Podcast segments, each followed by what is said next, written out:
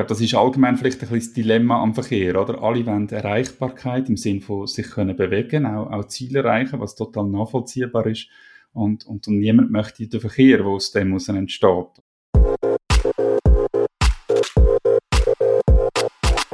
Es geht um die Infrastruktur im 12. E-Zürich Polit-Talk und wenn ich sage Infrastruktur, dann denken die meisten wahrscheinlich zuerst an Beton, an eine Straße zum Beispiel. Und jetzt haben wir bei uns im Podcast den Stefan Ernest Gast, der von Berufswegen Straßen plant, aber sagt, vielleicht sollten wir gar nicht mehr so viel bauen.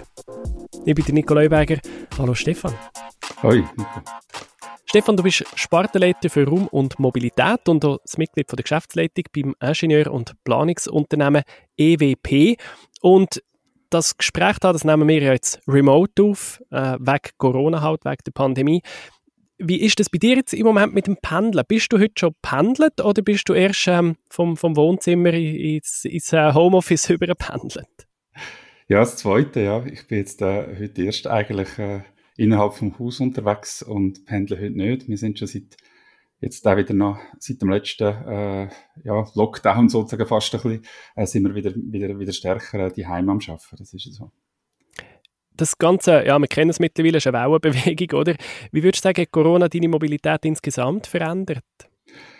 Ja, sicher sehr viel weniger, äh, wenn ich unterwegs bin. Ich hatte auch einen relativ langen Arbeitsweg eigentlich äh, zu, zu meinem Büro gehabt. Nicht unbedingt vorbildlich für einen Verkehrsplaner. Ähm, und äh, es sind jetzt weniger äh, große Distanzen. Gleichzeitig ist es aber äh, im Kleinräumigen dafür spannender. Es ist auch mehr so, dass ich über den Mittag mal für Kind koche und dann halt vor dem Mittag noch kurz muss ins Lädeli ablaufen. Ähm, so ist es äh, sicher vielfältiger geworden als früher. Und für jemanden, der so Verkehrsströme auch planet oder probiert, äh, ja, planet, beobachtet, ähm, hat die ganze Sache deine, deine Perspektive nachhaltig auch verändert, hast du das Gefühl? Äh, ja, zuerst eigentlich schon mal. Es war schon spannend gewesen, zum sehen an den Tagen, wo man dann nachher ins Büro geht, dass es jetzt doch deutlich weniger Leute sind, dass man das, was man immer wieder mal davon geredet hat, dass eigentlich auch mit den Möglichkeiten von der Digitalisierung ein, ein Haufen Leute könnten von die her arbeiten, dass das äh, plötzlich einfach passiert, oder? Und äh, einfach, weil es jetzt halt äh, notwendig ist, weil es nicht anders geht. Und dass man das auch merkt äh, bei der Anzahl Fahrzeuge auf der Straße, bei der Anzahl Menschen auf der Bahnhof. Das ist schon sehr spannend gewesen, zum, zum sehen, ja. Und was hast du das Gefühl, wenn wir jetzt optimistisch sind und sagen, das Ganze ist doch gelegentlich vielleicht mal vorbei, ähm, wie schnell geht es, bis die Leute wieder in die alten Muster kommen oder kommen sie gar nicht mehr in die alten Muster? Das ist jetzt verschiedentlich in letzter Zeit ja schon, schon diskutiert worden und wahrscheinlich können wir es schon alle erst beantworten, wenn es dann, wenn es dann auch mal äh, so weit ist. Aber ich habe schon auch den Eindruck, dass der, ähm, der, der Schub, wo jetzt das gegeben hat, dass man sich auch mehr auf das einlädt, Digitalisierung, als Mitarbeitende, aber auch als Vorgesetzte, die verstanden haben, jetzt definitiv wahrscheinlich der hinterste und letzte, dass das auch funktioniert. Ich glaube schon, dass das wird dazu führen, dass, dass mehr Menschen auch dann äh, einzelnen Tag von die Heimherrschaft, einfach weil sie auch äh, äh, gewisse Qualitäten mit sich bringt. Und dass durch das, äh, das regelmäßige Pendlerverkehrsmuster, wo man sonst jeden Tag sehen, dass das äh, in, in, dem, in dem Ausmaß wird, wird ein bisschen abnehmen. Ob das dann nachher an jedem Tag genau gleich ist oder ob sich dann wie praktisch so ein bisschen einzelne Homeoffice-Tage herausbildet, wo durch äh, alle einfach besonders schätzen, das wird man wahrscheinlich dann nachher noch sehen. Aber das macht das Planen insgesamt für eure ganze Berufsgattung ja mega schwierig. Also du hast auch schon berichtet, du hast, du hast einen Blog, mobilitäterfahren.ch, du hast dort auch schon geschrieben, ja, Politikerinnen und Politiker, wenn sie zu den Verkehrsplanern gehen, dann wollen sie häufig auch eine Garantie, oder? Ihr wollt, dass die Sanierung da in 10, 20 Jahren noch, noch, noch funktioniert und dass es Spatzig drin hat und, und, und. Und jetzt ändert sich alles so plötzlich. Das macht euch das Leben recht schwer, oder?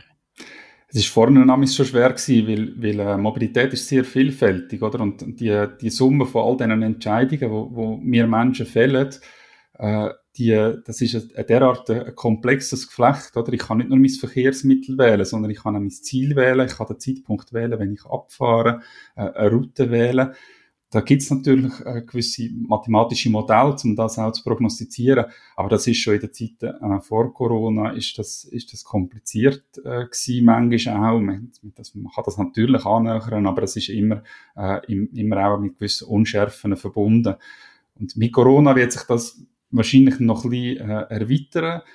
Und das wird noch mehr eigentlich erfordern, dass wir, dass wir schlussendlich eigentlich lernen, uns mehr Gedanken darüber zu machen, äh, was, was, wie wollen wir überhaupt die, ähm, also wie, wie wollen wir, äh, welche, welche Angebote wollen wir zur Verfügung stellen, damit wir wirklich eine gute Mobilität erreichen und dann einfach mehr halt auch beobachten, wie das von den Leuten angenommen wird. Das Prognostizieren wahrscheinlich wird in der, in der Tendenz eher noch ein bisschen komplizierter als vorne. Das ist ja so. Du sagst, was braucht es, um eine gute Mobilität zu erreichen? Da ist ja auch immer die Frage, was heisst gut, oder? Ähm, was, was ist der letzte Moment? Kannst du dich an einen Moment erinnern, wo du neu bist unterwegs gewesen und bist an eine, an eine Infrastrukturgrenze an eine Infrastrukturgrenze gestoßen, also im Stau gestanden oder sonst irgendwo, wo du gefunden hast, also das System jetzt so funktioniert nicht?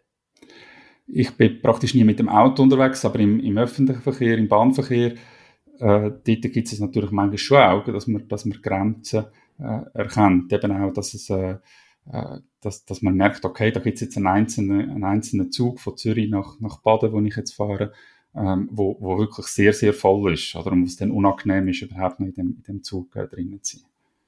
Und das Umgekehrte beobachte ich aber auch, wenn ich mal abgesehen, wenn, wenn ich mal neben den Pendlerströmen durch irgendwie auf Zürich fahre, dass ich drei, vier Nasen im Zug und gleich fahrt der ganze Zug auf mhm. Zürich. Mhm. Das ist für mich auch, da frage ich mich aber, ja gut, jetzt habe ich 15 Franken gezahlt für das Retourbillett, äh, wir rechnen immer so ein bisschen hoch, oder? Irgendwie, das kann ja gar nicht aufgehen, wenn so wenig Leute im Zug sind. Ja, ich denke auch, das ist, das ist äh, ein bisschen, äh, heute, heute haben wir ein bisschen das Thema, dass wir natürlich mit, mit den stark ausgelasteten Linien zu den stark ausgelasteten Zeiten auch eine gewisse Quersubventionierung haben von diesen Angeboten, die wir einfach im Sinn von einem Service Public äh, über, über den ganzen Tag möchte, möchte anbieten. Oder? Also wenn man auch, auch schaut, wie zum Beispiel beim ZVV die sogenannten Kostendeckungsgrad sind, also genau das, was du ansprichst, lohnt sich das, dann, dann äh, schwanken die natürlich zwischen den verschiedenen Linien sehr stark. Äh, das ist auch online abrufbar. Ähm, und natürlich wird das noch viel stärker ausfallen, die, die Unterschiede, wenn man jetzt über, über Tageszeiten nie schaut. Und klar, das ist natürlich schon auch ähm, äh, eine Frage, kann man da vielleicht äh, künftig noch, noch ein bisschen etwas optimieren, vielleicht auch jetzt äh, mit, mit den Entwicklungen, die sich über Corona so ergeben haben. Muss sich aber schon auch bewusst sein, auch das stoßt natürlich an, an Grenzen, jetzt gerade wenn ich jetzt an öffentlichen Verkehr denke, äh, wir, wir brauchen immer noch jemanden, der das Fahrzeug lenkt. Und da gibt es gewisse äh, Themen wie, der muss ja irgendwo zusteigen und das Fahrzeug übernehmen. Und dann muss er einen gewissen Umlauf, muss er fahren, er kann ja nicht nur weil es plötzlich niemand mehr zusteigt, dass das äh, Fahrzeug einfach irgendwo stehen lässt. Das heißt, wir haben schon gewisse Zwangspunkte in dem ganzen System. Man kann das jetzt gerade im ÖV kann man das nicht unendlich dann nachher äh, effizienzmäßig noch, noch trimmen. Gibt es bestimmte Ansätze, wo du das Gefühl hast, doch, da können wir mit Digitalisierung noch etwas rausholen? Also jetzt auf Planungsseite, aber vielleicht auch auf Seite von Pendlerströmen ein bisschen besser steuern irgendwie? Ich denke, auf Planerseite äh, können, wir, können wir sicher jetzt, wenn wir an, an, an Strassenraum denken und, und, und wie wir den, wie wir den bespielen dann nachher, äh, und, und organisieren, dann können wir dort sicher noch das eine oder andere mit, mit, mit Digitalisierung rausholen. Ich denke jetzt da zum Beispiel, es irgendwie Lichtsignalanlagen, die heute schon sehr, sehr effizient auch gesteuert sind, aber wo es vielleicht schon noch das eine oder andere gibt. Ich beobachte zum Beispiel manchmal, äh, dass man ja äh, bei Autospuren noch grün hat, obwohl gar kein Auto mehr kommt, äh, oder dass bei Fußgängerstreifen äh, vielleicht äh, äh, die Leute sehr schnell jetzt überlaufen, weil ein Haufen jüngere Leute drüber laufen und es ist trotzdem noch relativ lang grün, weil die Anlage einfach davon ausgeht, dass es vielleicht auch Leute hat, die langsamer unterwegs sind. Und da lässt sich natürlich mit Sensorik, mit, mit, äh, mit intelligenter Steuerung lässt sich noch ein bisschen etwas rausholen. Äh, sicher noch ein, ein, ein grösseres Potenzial, habe ich das Gefühl, gibt es äh, im Bereich von der Digitalisierung für, für die Menschen selber, für, äh, für die Wahl und, und für die Nutzung von, von, von ihren verschiedenen Mobilitätslösungen, die sie beanspruchen. Wenn, wenn ich Möglichkeiten hätte, äh, äh, stärker vielleicht auch äh, über, über, über Apps einfach mir meine, meine jetzt aktuell nötigen Verkehrsmittel, mein Menü wie zusammenzustellen, dass ich sage, ich brauche jetzt ein Billett von dort und dort, äh, dort an, dann kann ich dort das Auto übernehmen, äh, etc. Da gibt's alles Lösungen, aber äh, die würden sich wahrscheinlich auch noch ein bisschen stärker äh, miteinander verknüpfen äh, lassen. Das geht dann nachher so in Richtung von, von dem äh, von dem Codewort Mobility as a Service, oder dass, es, dass ich weniger darauf angewiesen bin, dass ich noch bestimmte Sachen besitze. Also ich brauche nicht unbedingt ein bestimmtes Abonnement, wo ich ganz klar zugeschneidert habe. Ich kann mich von dem bis dann dort in dem Raum mit dem ÖV bewegen und ich brauche auch nicht zwingend mein eigenes Auto, sondern ich kann jeweils für die Fahrten, die ich brauche, äh, so ein bisschen im, nach dem Pay-per-Use-Ansatz auch äh, schlussendlich einfach das bestellen und zahlen, was ich jetzt wirklich für die Fahrt brauche und nicht noch mehr. Oder? Das ist ja das, was die Leute nicht gerne machen, dass man dann nachher das Gefühl hat, jetzt äh, verständlicherweise, oder jetzt muss ich für etwas zahlen, was ich eigentlich gar nicht, was ich gar nicht möchte. Was bräuchte es, um das Mobility as a Service besser noch zu positionieren oder zu ermöglichen? Im Moment ist ja schon noch so auch ein bisschen Gärtli denken. Es ist auch eine gewisse Konkurrenz, oder? Also wenn ich meine Reise über die SBB-App plane, kommen ja logischerweise SBB-Angebote. Ähm, Google Maps macht es schon so ein bisschen. Dort sehe ich oben die verschiedenen Ritterauto, Velo, ähm, ÖV, Uber, je nachdem ist auch schon drin. Was hast du das Gefühl, was sind die Player, die da am meisten könnten oder sollten vorwärts machen?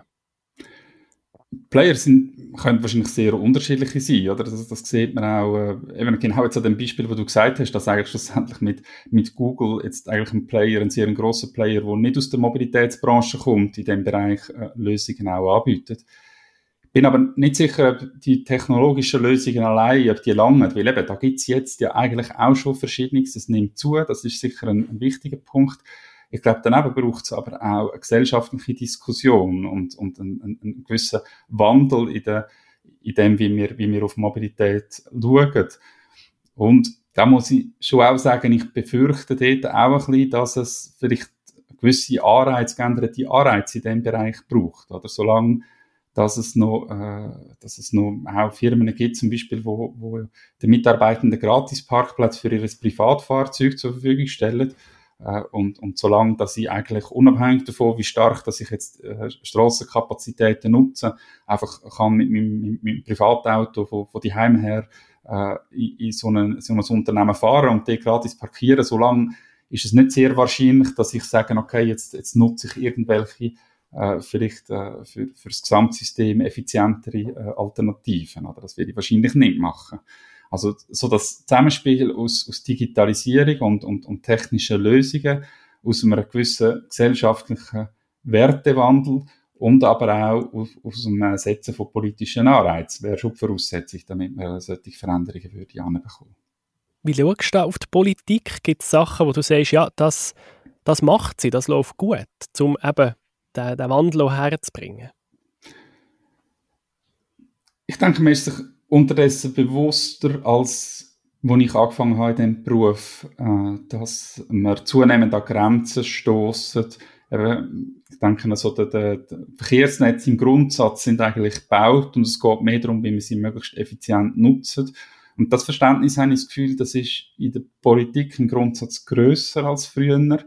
Aber es ist vielleicht manchmal noch ein bisschen, äh, noch ein wenig spürbar, äh, dass auch Konsequenzen aus dem müssen folgen. Oder? Also, dass man sich halt wirklich auch damit muss auseinandersetzen, äh, wie, wie schaffen wir es denn, die, die, die effizientere Nutzung anzubringen? Lange es einfach, dass man sagt, äh, ja, nutzen, nutzen äh, Flächen- und ressourcenschonende Fahrzeuge und Verkehrsmittel äh, wie Velo und ÖV oder müssen wir auch halt selber äh, mit Rahmenbedingungen schaffen in die Richtung, um, die Ziele, die wir auch politisch dann in Dokumenten festschreiben, um die nachher auch zu erreichen. Und, und dort sehe ich schon noch einen gewissen Gap zwischen dem, dem Wunschdenken, wo ich immer mehr auch äh, so ein bisschen äh, eine Einheitlichkeit in, der, Aussage von, von der Politik wahrnehme und nachher dann die, die konkreten Maßnahmen, die noch ein bisschen viel nach dem Prinzip sind, wir stellen einfach verschiedene Alternativen zur Verfügung und die Menschen sollen dann einfach wählen.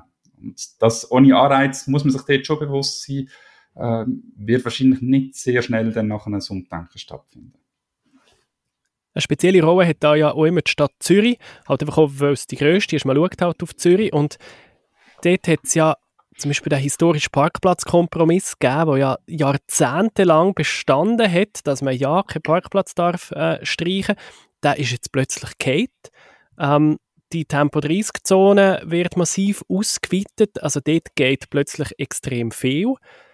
Ähm, wie, wie beobachtest du das? hättest du gedacht, dass das so schnell geht plötzlich? Nein, das hat mich jetzt, also insbesondere beim Parkplatzkompromiss, schon auch ein bisschen überrascht schlussendlich, ähm, dass, äh, dass das doch relativ äh, schnell dann nachher äh, man, man, man von dem dann dort nachher weggekommen ist. Ich bin aber auch der Meinung, wenn ich das, eben, wie ich vorhin gesagt habe, der Strassenraum, wenn man das schaut, der Raum, wo man eigentlich hat, die Flächen zwischen Fassaden und Fassaden äh, in, in einer Stadt Zürich, die ist eigentlich gegeben, oder? Und äh, trotzdem kommen immer mehr Menschen in die Stadt, die, weil es einfach attraktiv ist, da, äh, da zu leben, äh, zu arbeiten, äh, einzukaufen etc. Äh, und die Stadt Zürich muss natürlich schauen, wie sie mit dem beschränkten Raum umgeht. Und äh, dort ist klar, dann ist man automatisch, ist man natürlich sehr stark sensibilisiert darauf, dass man äh, möglichst flächeneffiziente Verkehrsmittel fördert. Und da muss man jetzt schon mal ganz klar sagen, äh, das Auto hat in, in, vielen Räumen ähm, in, von der Schweiz durchaus unverändert auch noch äh, ähm, eine wichtige Rolle und, und, und eine nachvollziehbare Rolle. Aber in einer Stadt wie Zürich sollte man schon schauen, dass man nicht äh, allzu viele Autos drinnen hat, weil das einfach äh, die Möglichkeiten äh, zum, zum, ähm, zum die, die ganzen Bewegungen abzuwickeln, äh, massiv, massiv erschwert. Oder? Also man müsste, äh, in einer Stadt Zürich ist es nachvollziehbar, dass man auch darauf schaut, dass man möglichst einen hohen Anteil vom ÖV und dem, und dem, und dem Velo- und dem Fußverkehr erreicht. Äh, damit, äh, damit äh, auch wirklich äh, so viele Menschen sich können in dieser Stadt bewegen wie, wie es das wollen. Und ich denke, wir dürfen dort dann auch, ich finde es auch wichtig, in diesem Bereich auch das Ganze ein bisschen äh, zu entpolitisieren. Das hat schlussendlich ähm, hat das auch immer äh, oder, oder zumindest Emotionen auch ein bisschen draussen zu lassen. Das hat, das hat nicht nur mit Wertvorstellungen zu tun, sondern schlicht mit, mit physischen und, und räumlichen Grenzen äh, und kommt eigentlich auch denen zu gut, die tatsächlich angewiesen sind, äh, mit dem Auto in der Stadt unterwegs zu sein. Ich denke jetzt da an Handwerker. Äh, ich denke aber auch an, an Lieferdienste, oder? Wo, wo Menschen, die in der Stadt wohnen, wo, wo äh, auch selber kein Auto haben, trotzdem zum Teil vielleicht auch gewisse Sachen sich liefern lassen oder zumindest froh sind, wenn äh, der Liefer- und Güterverkehr äh, auch äh, die Geschäfte bedient, wo sie nachher den Fuß und mit dem Velo einkaufen. Äh, und mir jetzt aus einer verkehrsplanerischen Optik ist es, ist es lieber, wir, wir schaffen es mit Anreiz, die Kapazitäten für den motorisierten Verkehr, für den, für, für den motorisierten Verkehr zu reservieren, wo fürs Funktionieren von dieser Stadt wirklich erforderlich ist und dass wir äh, mehr auch Menschen, die auch können, Alternativen nutzen, auch, auch können dazu animieren, dass sie die nutzen. Aber das gefällt natürlich schon nicht allen. Wenn eben eine Stadtverwaltung kommt und sagt, deine Mobilität finden wir gut und deine Mobilität finden wir schlecht. Das ist, das ist eine Bewertung von außen. Das ist so, ja. Also, aber das haben wir in anderen Politikbereichen haben wir das schlussendlich auch. Oder? Das ist vielleicht manchmal ein bisschen ein, ein, Trugschluss, den wir uns hingegeben haben, weil lange Verkehrsingenieure sehr viel auch einfach haben können organisieren, solange es noch nicht so viel Verkehr gegeben hat. Äh, und äh, und, und man vielleicht noch ein bisschen mehr Platz gehabt hat. Äh, und da ist das, äh, wir, wir können es allen recht machen, hat vielleicht schon noch funktioniert, aber wie gesagt, vorne im, im urbanen Raum äh, stoßen wir jetzt da an Grenzen. Und, und überall, wo es Grenzen hat, geht es schlussendlich auch darum, dass man, dass man irgendwie muss, muss, muss verteilen, abwägen. Und dann kommen natürlich schlussendlich auch äh, Abwägungen, Güterabwägungen kommen auch Wertesysteme kommen dann nachher ins Spiel, wo man, wo man halt auch muss miteinander ausdiskutieren und, und, und das auch äh, schlussendlich dann äh, auf, auf, auf dieser Basis entscheiden.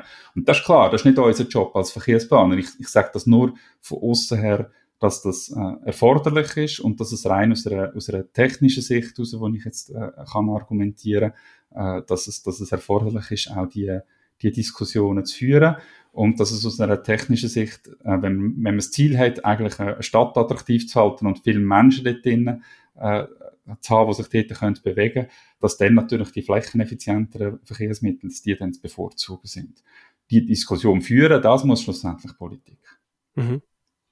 Und die Fläche ist ja ein Argument. Im, ähm, in der Argumentation vom Stadtrat ist so fest um, um die Lärmemissionen gegangen, langsamer Verkehr sind leislicher.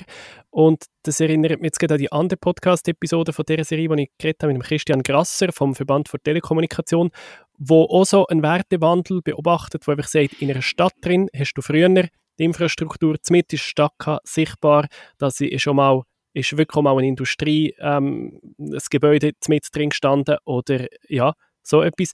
Oder eben Telekommunikationsmasten in seinem konkreten Fall. Und das wollen wir heutzutage einfach nicht mehr. Da hat sich die Welt gewandelt. Man will die Infrastruktur nicht mehr sehen. Ist das im Verkehr ähnlich? Ja, das würde ich sagen, dass, da gibt es grosse Parallelen. Oder? Also ich glaube, das ist allgemein vielleicht ein bisschen das Dilemma am Verkehr. Oder? Alle wollen Erreichbarkeit im Sinne von sich können bewegen, auch, auch Ziele erreichen, was total nachvollziehbar ist.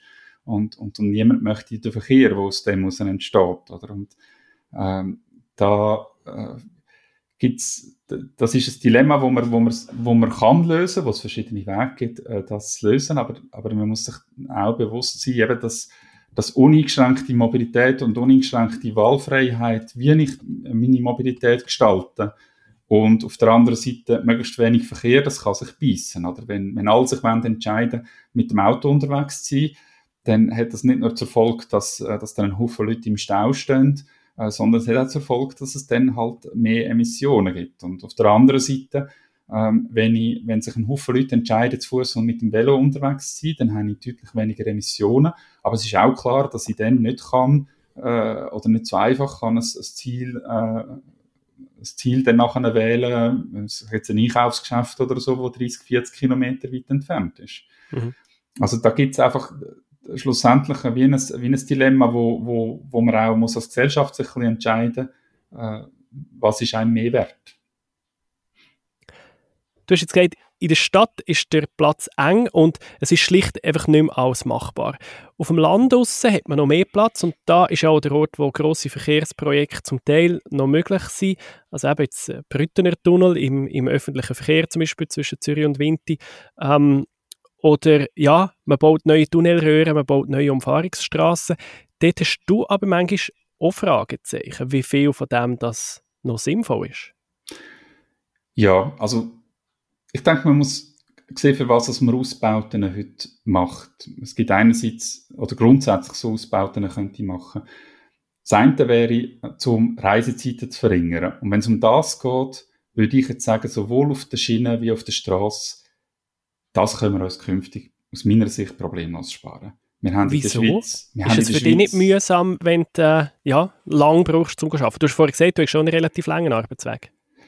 Man sieht einfach, dass dass in der Realität Reisezeiteinsparungen in den letzten 20, 30 Jahren eher dazu geführt haben, dass man weiter entfernt vom Arbeitsort auch, auch wohnt. Mhm. Also es ermöglicht halt, äh, dass man äh, wir haben, dass, dass, man, dass man zum Beispiel, ich sage irgendwo etwas in einer Bündner Herrschaft oder so, bei, bei, bei Chur und äh, vielleicht nicht einmal in der Stadt Chur selber, dass man dort wohnt und nachher in einer Stadt Zürich schafft. Und das hätte man früher sich gar nicht können vorstellen Aber es ist möglich geworden, durch das, was man, wo man, wo man geschaffen hat, ein Verkehrsnetz, wo, wo die Schweiz auch geschrumpft ist über die letzten 100 Jahre. Und ich denke, das ist, es ist auch, das ist auch für sich nicht, nicht per se jetzt nicht einfach eine schlechte Entwicklung gewesen. Man hat das heute auch mit, mit, mit der Entwicklung jetzt, mit, mit, mit der raumplanerischen, ähm, mit der raumplanerischen Strategie versucht man jetzt auch stärker äh, in, dem, in dieser gebauten Realität wieder ein bisschen Schwerpunkte setzen, eben auch so ein bisschen Nebenzentren äh, zu stärken. Nicht nur, dass alles, die ganze Schweiz einfach nur Zürich ist und Zürich äh, einfach im Grunde genommen das Zentrum oder die Innenstadt von der ganzen Schweiz ist. Da kann man mit der Raumplanung kann man heute, kann man heute steuern und das macht man auch. Aber genau darum, weil man jetzt auch möchte stärker äh, äh, richtig, vielleicht ein bisschen polyzentrischer äh, Modell von der, von, von, der, von der Raumstruktur in der Schweiz angehen, macht es aus meiner Sicht keinen Sinn, dass man in dieser Fläche von, von, von dem Mittelland, wo eh schon sehr gut miteinander vernetzt ist, jetzt noch grosse Ausbauten macht, zum schneller werden. Auf der anderen Seite ist es natürlich so, dass immer mehr Menschen unterwegs sind, trotzdem, in dem, in dem Land innen, oder? Man schafft es mit, mit der Innenentwicklung, mit dem geschickten Nutzen von, von, von Flächenreserven, dass man in dem, in dem bestehenden Siedlungsgebiet innen immer mehr Leute auch da drinnen wohnen und arbeiten. Und wie vorhin gesagt, wenn man grundsätzlich äh, davon ausgeht, dass die auch in dem, auf dem Netz, auf dem vorhandenen Netz jetzt unterwegs sind, kann es natürlich trotzdem sein, dass dann an gewissen Orten wieder stärker klemmt, auf der Straße und auf, auf der Schiene. Und dort können Kapazitätsausbauten, können dort noch, wie zum Beispiel ein Brüttermer wo ein Kapazitätsausbau vor allem äh, auch ist, äh, die können, ähm, die können sehr wohl, können die noch an einzelnen Punkten können die noch sinnvoll sein.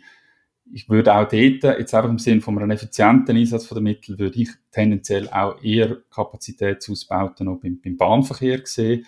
Äh, bei der Straße müssen wir uns schon auch bewusst sein, dass in der Vergangenheit, wenn man jetzt die Entwicklung am Rabareck-Tunnel schaut, den ich jetzt sehr gut kenne, wenn ich in der Nähe dort wohne, da hat man vor dem Ausbau von der dritten Röhre, ähm, hat man äh, damals grossen Stau gehabt, aber es hat auch dazu geführt, dass, ähm, dass die Spitzen dann immer länger gegangen sind. Dann hat man den Ausbau gemacht, um, um eigentlich 50 Prozent, sogar mehr als 50 Prozent mehr Kapazität, in die eine Richtung 100 Prozent mehr Kapazität, in die andere Richtung 50 Prozent mehr Kapazität. Und hat das Gefühl gehabt, dass das, dass das jetzt wahrscheinlich für lange Zeit langt. Und äh, tatsächlich ist es dann nachher jetzt eigentlich nur wenige Jahre gegangen und, und, und die Kapazitäten sind schon wieder gefressen. Also es führt einfach dazu, dass dann halt wieder mehr Leute können, ähm, sich auch überlegen, okay, ich kann eigentlich zu praktisch jeder Zeit durch, durch, den Barrik durchfahren. Es hat ja jetzt mehr Platz wieder. Ich muss also nicht am Morgen um 6 Uhr abfahren, sondern ich kann wieder am 7 Uhr abfahren. Äh, und das führt einfach dazu, dass es dann in den Zeiten, wo besonders viele Wände unterwegs sind, schon nach wenigen Jahren dann, dann wieder äh, dann wieder Stau gibt. Oder? Und da muss man sich schon ein bisschen fragen, wie, äh, ja, wie nachhaltig ist das, wenn wir, wenn wir so schnell immer wieder äh, dann nachher an, an die Grenzen stoßen. Da wird ja häufig auch einfach gerechnet. Ein Bauprojekt kostet eine bestimmte Summe und dann probiert man aber auszurechnen, ja, wie viel Geld sparen wir, wenn die Leute schneller der Arbeit sind, oder? Und dort, dort heisst es eigentlich immer, ja doch, das lohnt sich. Ja, das ist ja so. Ähm, die, die Tools wenden wir selber auch, auch viel an ähm, haben aber aus meiner Sicht auch gewisse dunkle Punkte, wo man da, wo man da ein bisschen unterschlägt, oder? Weil es ist zwar so, dass man, dass man kann aufgrund von, von, von Befragungen, also die, die Wert, wie viel das eine Stunde wert ist, die entstehen durch Befragungen von den Leuten, oder? Ähm, indem, dass man, ähm, dann nachher schlussendlich verschiedene, äh, verschiedene Werte aufgrund von der Antworten, die sie geben, äh, das ist eine relativ komplexe mathematische Sache, aufgrund von Antworten, die sie geben, wie, wie der Wert von einer, von einer äh, von, von, von, einer, von einer Stunde Reisezeiteinsparung äh, dann nachher ermittelt. Äh, und das ist etwa bei 20 Franken pro Stunde. Ich muss jetzt aber schon offen sagen, wenn, ich bin nicht sicher, ob mir jeder würde 20er Noten geben, wenn ich ihm tatsächlich würde sagen, okay, du musst jetzt das zahlen, wie du eine Stunde sparst. Und eine Stunde spart man noch schnell über ein Jahr. Ich habe dort auf meinem, auf meinem Blog äh, mal in einem Beitrag ein, ein, ein typisches Beispiel mal ein bisschen durchgerechnet und habe gesagt, wenn jetzt im Gubrist äh, ein Pendler irgendwo durch, pro, pro Weg fünf Minuten verliert, und ich glaube, das ist noch nicht wahnsinnig viel, wahrscheinlich ist es de facto noch mehr, äh, und äh, dann wären das etwa 40 Stunden pro Jahr, wo, wenn das würde wegfallen, der, der Zeitverlust durch einen Ausbau, wären das etwa 40 Stunden pro Jahr, wo jetzt, wo jetzt etwas wert wären, wo er anders hätte, hätte können nutzen und wenn man jetzt äh, das, das durchrechnet, im Pendelverkehr ist, ist der Zeitwert noch ein bisschen höher, ist 30 Franken, dann wäre also die verlorene Zeit äh, 1200 Franken wert. Oder andersrum gesagt, es müsste ihm eigentlich 1200 Franken pro Jahr wert sein, wenn jetzt der Stau wegkommt. Ich bin aber nicht so sicher, ob jeder bereit wäre, die 1200 Franken zu zahlen, wenn man ihm das sagt. Jetzt kann man natürlich sagen, wir haben, er zahlt ja schon mit, mit der Motorfahrzeugabgabe, mit der Mineralölsteuer. Äh, und ja, das ist tatsächlich so. Und das zeigt vielleicht auch das Problem, das wir heute haben bei der Strassenfinanzierung. Wir haben heute eigentlich vollkommen Flatrate in der, in der, im Verkehr, oder? Ähm, lustigerweise haben wir im Verkehr Flatrate lang bevor das äh, in einer, bevor eine Telekommunikationsbranche aufgekommen ist, wo das nachher äh, jetzt heute auch, auch stark natürlich uns, uns allen bekannt ist, oder? Aber beim Verkehr hat man das eigentlich schon praktisch immer gehabt. Ich muss nicht mehr zahlen, wenn ich zu einer bestimmten Zeit, wo, wo besonders eine hohe Nachfrage ist, äh, unterwegs bin. Und da denke ich, das wäre zum Beispiel ein Anreiz, wo man, wo man sicher auch künftig müsste stärker ins Auge fassen, äh, wie das zum Beispiel eben mit, mit Mobility Pricing auch, auch diskutiert wird, dass man dann, wenn man zu Zeiten unterwegs ist, wo, wo ein Haufen Leute das möchten, äh, dass man dann mehr muss zahlen als heute dafür im Gegenzug, äh, wenn man andere Zeiten nutzt, auch weniger muss zahlen. Ganz zum Schluss möchte ich noch ein Thema ansprechen, kurz, wo jetzt noch zu kurz gekommen ist, und das ist das autonome Fahren. Da hat man je nach Ansicht ja auch rechte Hoffnungen drin. Einerseits, weil die Auto ähm, näher aufeinander fahren können und zweitens, weil man sie theoretisch mehrfach kann nutzen kann, weil sie nicht mehr einfach den ganzen Tag nicht mehr auf einem Parkplatz stehen. Sind die Erwartungen gerechtfertigt oder sind die überhöht?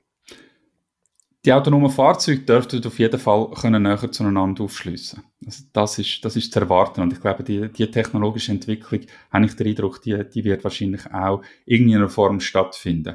Es wird vermutlich äh, auf, auf Straßen, wo nur der Autoverkehr unterwegs ist, wie, wie, wie Autobahnen und so, wird es auch schneller möglich sein, das, das, das umzusetzen im Stadtverkehr haben dort schon auch ein, ein Haufen Fachleute, äh, auch ich schon noch ein bisschen Fragezeichen, weil es einfach sehr komplex ist dort mit, mit der Vielzahl an möglichen Konflikten, wo dann so eine äh, künstliche Intelligenz auch, auch muss entsprechend muss verstehen.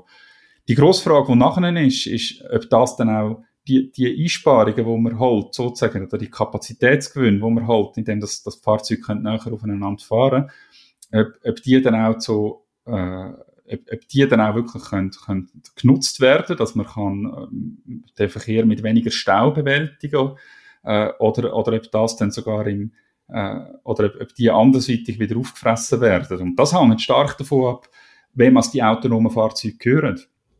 Weil wenn äh, die autonomen Fahrzeuge, äh, wenn die weiterhin im Privatbesitz sind, dann äh, sehen ein Haufen Experten grosse, äh, eine grosse Gefahr, dass durch das, dass man jetzt nachher während dem Autofahren etwas anderes kann machen kann, dass in der Tendenz sogar Fahrten zunehmen, äh, dass auch Leerfahrten zunehmen, weil je nachdem will ich ja dann nachher äh, mir äh, das Geld sparen für einen Parkplatz äh, im Zentrum, wenn ich so ein Autorumsfahrzeug habe, das soll doch den ganzen Tag durch, soll das wieder heimfahren, dann fahrt das, äh, pro, pro Fahrt sozusagen, wo ein Mensch drin sitzt, gibt's noch eine zweite Fahrt Retour, wo kein Mensch drin sitzt.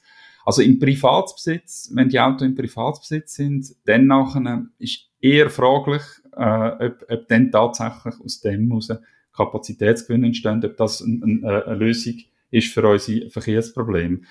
Äh, ein bisschen anders sieht es äh, vielleicht aus, oder nimmt man auch ein bisschen an, wenn, wenn die autonomen Fahrzeuge Teil von so einer ein Mobility as a Service Flotte sind, wo man, wo man einfach, äh, ja, wo zwar schon auch frei zirkuliert, wo es vielleicht auch die ein oder andere Leerfahrt gibt, wo aber durch viel mehr Menschen können genutzt werden.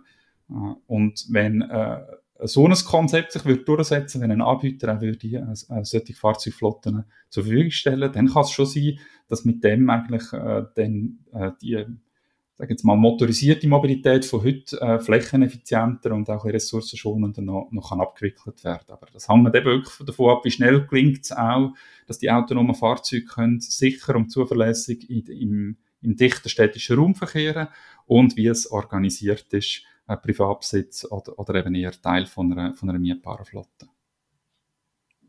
Gut. Da sind wir gespannt, wie sich das weiterentwickelt. Ähm, ja, danke vielmals für das Gespräch, Stefan Erne. Wenn du jetzt ja. zum nächsten Mal wieder mal ins Büro gehst, eben im Moment viel Homeoffice, gibt es irgendetwas, wo du dich freust, wo du sagst, während dem Pendeln, hey, ich höre gerne einen Podcast, ich schaue gerne aus dem Fenster im Zug. Äh, gibt es irgendetwas, wo du dich freust drauf? Ich glaube, ich freue mich schon eher wegen dem Ziel, denn es ist schon noch etwas anderes, ob man, ob man Menschen wieder äh, physisch auch kann, kann so treffen oder ob man das die ganze Zeit nur über einen, über einen Bildschirm macht. Ich glaube, beim Pendeln selber werde ich nicht allzu viel vermissen. Der E-Zürich Polit-Talk gibt es auch als Live-Event und es wäre grossartig, euch dabei zu haben. Alle Infos findet ihr auf zh.ch polittalk oder auf ezurich.ch. Und ein Mitschnitt von dieser Live-Diskussion gehört ihr ebenfalls hier im Podcast. Verantwortlich für den Polit-Talk ist das Kooperationsnetzwerk E-Zürich unter der Schirmherrschaft von Stadt und Kanton Zürich. Die Podcast-Produktion mache ich, der Nikolai Berger von der Podcast-Schmiede.